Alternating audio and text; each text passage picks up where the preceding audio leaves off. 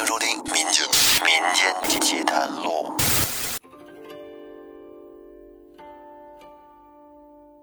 大家好，欢迎收听由喜马拉雅独家播出的《民间奇谈录》，我是老岳。这一期咱们还接着说《聊斋》。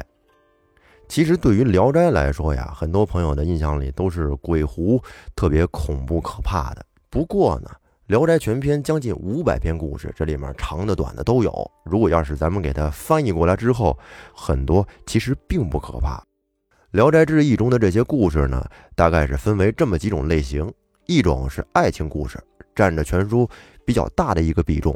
这故事主要人物大多都是不惧封建礼教、勇敢追求自由的爱情。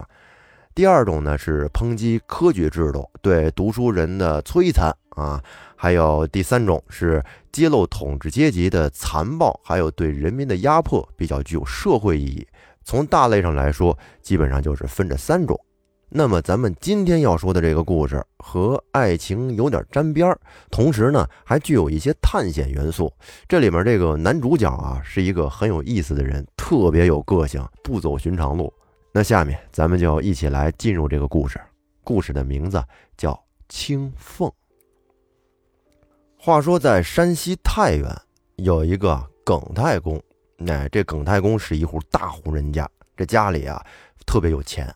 家宅院子宽广，里面是高楼林立。可惜啊，后来这家庭就渐渐的衰落了，家里这些仆人也用不了这些了，于是就给他们分点钱，让他们各自散了，哎，去找点其他活。那么现在他们家这个宅子还是那么多，但是人口却没有那么多了。这房子眼瞅着就空闲了一大半，而这房子一空，慢慢的。就开始出现了一些怪异的现象。你比如说啊，这家里分明是没有人进出，可是屋子里的这门，它没事会自己开关，而且到了晚上，偶尔能听到有陌生人说话的声音，甚至是跟那吵闹。这耿太公很担心呀，这是家里进贼了，还是闹鬼了？跟着反正住着是越来越不踏实。于是呢，便举家搬迁到了自己家的另外一处院所，而老宅这边呢，只留下了一个老仆人跟着看守房子。从这之后，一所好好的大宅院也没人修整了，院子也就渐渐荒废了，里面长起了一人多高的杂草。咱们说这个院子确实挺奇怪的，假如说有人住的时候，平时是不会长这些杂草的。也许可能和人的这个阳气旺有关系吧，不适宜这草的生长。但是，一旦这个人他不在这住了，院子荒起来之后，那杂草可就长起来了。看来这个阳气弱了，阴气旺盛了，比较适宜野草的生长。而耿太公他们家这院子现在不是没人住了吗？就一老仆人，这老仆人也是经常能听到院子里边有说笑、唱歌的声音。但是呢，却看不见人影。却说这耿太公有一个侄子，名叫耿去病啊，这名儿不赖啊。耿去病性格啊非常的豪爽狂放。他听说了叔叔家这老宅子有点不对劲儿，好像是闹妖精，这一下子勾起了他的好奇心，非但不害怕，反而还特别感兴趣，就是想看看这妖精他到底长什么样，之前没见过。于是呢，便在私下里啊叮嘱看宅子那个老仆人，说：“老大爷，您要是再听到有奇怪的声音出现的话，您就赶紧通知我，我就过来，我得好好参观一下这妖。”老仆人说：“哎哎，再有动静，我就敲您门去。”结果这天夜里，老仆人还真就看见那没有人的空阁楼上，竟然莫名其妙的有了灯光，看起来十分的诡异。于是他赶紧跑到耿去病家去砸门啊，说老宅子那边有情况了，赶紧看看吧。这耿去病听完大喜呀，是兴奋异常。您说这是不是跟普通人不太一样，有点邪的？你说一般人听见闹鬼了，这躲还来不及呢，还敢凑上去看？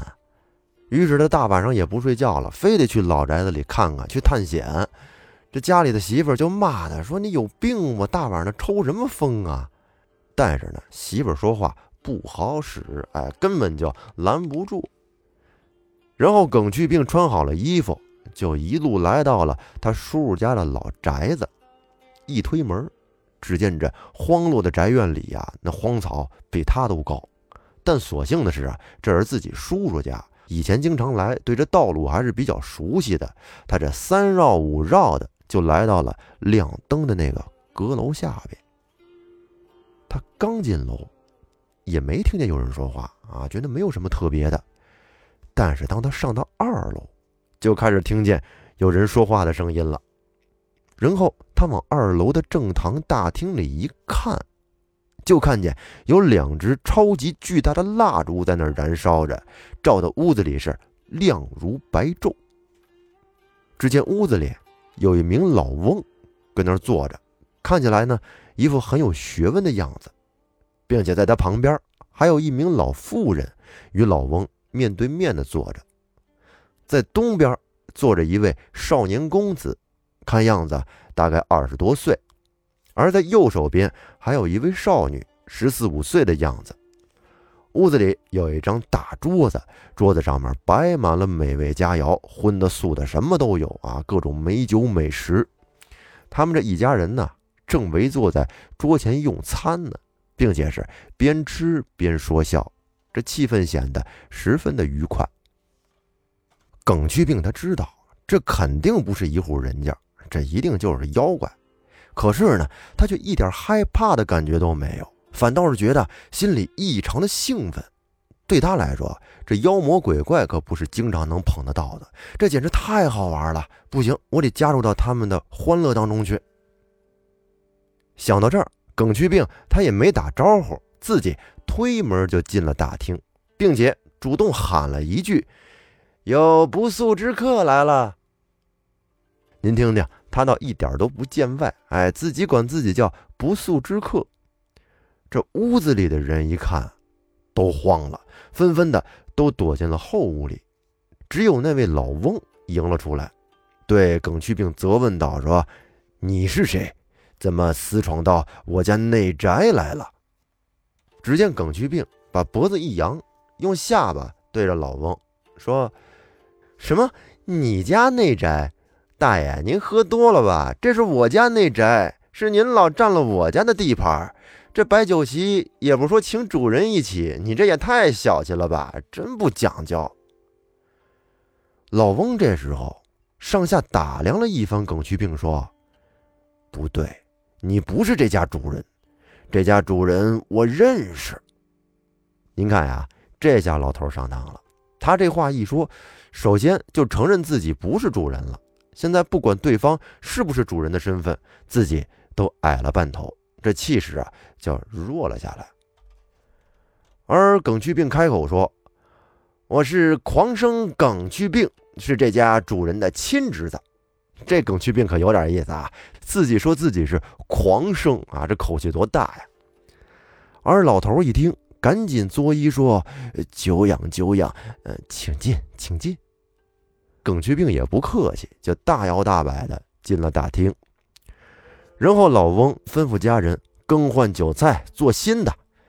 而耿去病赶紧制止住了老大爷：“哎，别别别，别浪费，这就挺好，别换菜了啊！”于是呢，这老头斟酒给耿去病敬酒。而耿去病说：“现在既然这样，咱们就算是通家之好了，家人也不必回避，一起出来，咱们一起接着吃。”一起欢乐，岂不更热闹吗？于是老翁就呼叫说：“孝儿，快出来见见贵客。”说话间，只见那位二十多岁的少年公子从后宅里就出来了。老翁介绍说：“这是犬子孝儿。”这个公子向耿去病行了个礼，然后坐下。耿去病问了一下他们家的家族姓氏，老头说他姓胡。耿去病一向是很豪爽，哎，谈笑风生，而这胡老头的儿子胡笑儿也很洒脱，两个人一块喝了几杯酒，哎，意气相投，聊得非常开心。耿去病今年是二十一岁，比笑儿大两岁，然后他们两个人呢就互相称兄道弟。这胡老翁问耿去病：“听说您的祖父曾经编写过一部《涂山外传》，您知道吗？”耿去病说：“知道啊。”胡老头又说：“我是涂山氏的后裔，自陶唐氏以后的家谱世系，我依然记得。可是古帝唐尧以前的就失传了。有幸请耿公子给我们讲讲。”我们涂山氏祖上的相关记载。耿去病一听，嘿，这你可问对人了。那咱们说个题外话，《涂山外传》是什么故事呢？就是相传在大禹治水的时候，大禹的妻子啊是一位狐仙，叫涂山氏。那涂山氏狐狸精辅佐大禹治水，有功于天下的老百姓。那从此之后，普天下的狐狸精就都是涂山氏的后裔。那由此呢，这个胡老头也就是表明了自己一家的身份，哎，其实都是狐狸精。那耿去兵这会儿啊，觉得到了该发挥自己才学的时候了，因为他本身也确实有这个能耐，他知道涂山氏辅佐大禹治水的这个故事经过，再加上自己的才思敏捷、口才出众，就开始滔滔不绝地和胡老翁讲述。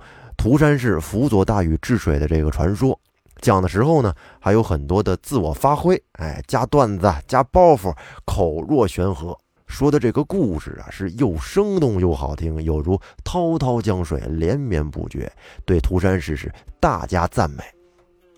他这一讲，给胡老头听的呀，哎呦喂，都入了迷了，是连声的拍案叫绝，听得那叫一高兴啊！而且在耿去病刚讲了开头的时候。这个胡老头又对自己的儿子胡笑儿说：“你听着，今天耿公子说的是咱家祖上的故事，咱们都是闻所未闻的。耿公子也不是外人，你去把你妈和你妹妹青凤都叫出来，叫他们也一起来听听，听听咱们家祖上祖娘娘的伟大功绩。”于是胡笑儿起身就进到内宅，不一会儿。只见那个小姑娘陪着老妇人也出来了，重新入席。耿去兵这个时候仔细的打量了一下这个少女，哎呦，长得那叫一个漂亮啊！这个女孩柔弱的身姿现出了万般娇态，那美丽的眼睛里边流出了聪慧的神色，简直在人间是再也找不出比她更漂亮的女子了。这时，胡老翁就介绍啊，这个老妇人是自己的夫人，而少女呢，名叫青凤，是自己的侄女，非常的聪明，有着过耳不忘的超强的记忆力，因此呢，叫她出来也听听这些故事。这耿去病一见青凤这么一位绝世美女坐在自己旁边听自己讲故事，更来劲儿了，是一边喝酒一边说，手舞足蹈的，口吐莲花。耿去病这会儿啊。他说是说，笑是笑，但是他那一双眼睛可就离不开青凤了，跟那是不错眼珠的，就盯着青凤看。而青凤也有点察觉到了耿公子的这个行为，觉得有点不太好意思，便微微的低下了头，假装是跟那儿闭目倾听，其实呢就是害臊了。而耿去病他刚才说了，自己是狂生啊，不要脸呀。在这种情况下，那必须得得寸进尺。于是啊，他跟那桌子底下就用那个脚啊，偷偷的伸了过去，去勾了一下青凤的三寸金莲。好嘛，您想那时候啊，明清时期的女子都是裹小脚的，这属于是女子的敏感部位，是坚决不允许异性触碰的。而耿居病他一碰青凤的小脚，青凤赶紧把脚就撤了回来。可是。脚收回去了，脸上却没有表现出丝毫不高兴的表情。这下让耿去病是心动神摇，简直都快控制不住自己了。于是便说得更加的神采飞扬。当他讲到高兴的地方，耿去病是情不自禁的站起来，啪一拍桌子，用手一指青凤，大吼一声说：“要是能娶这位妹妹做媳妇儿，就是白给我个皇上做，我都不要。”好嘛，这算是当着人家长辈的面直接表白了。青凤他妈一看这耿去病狂态发作，哎呦，这年轻人怎么这样啊？是不是有病啊？于是呢，便带着青凤姑娘起身回了内宅。耿去病一看美女走了，这也没有兴致再讲了，大失所望。这也让胡老翁一家人全都非常尴尬啊，社死现场，自己再说下去也没有意思了，于是便赶紧告辞离席。但是他心里边却一直惦记着青凤姑娘。耿去病这出去之后，自己转悠了一圈，等夜深了之后，他又回到了阁楼。哎，一上阁楼就闻到了韭菜和青凤姑娘的那种脂粉的体香味儿都在，但是他一直等到天亮，却也再也没有见到有其他人在出现。那么耿去病在后面还能不能见到自己的女神青凤呢？他又是采取了怎样的追求手段呢？咱们留在下期再说。感谢大家的收听，拜拜。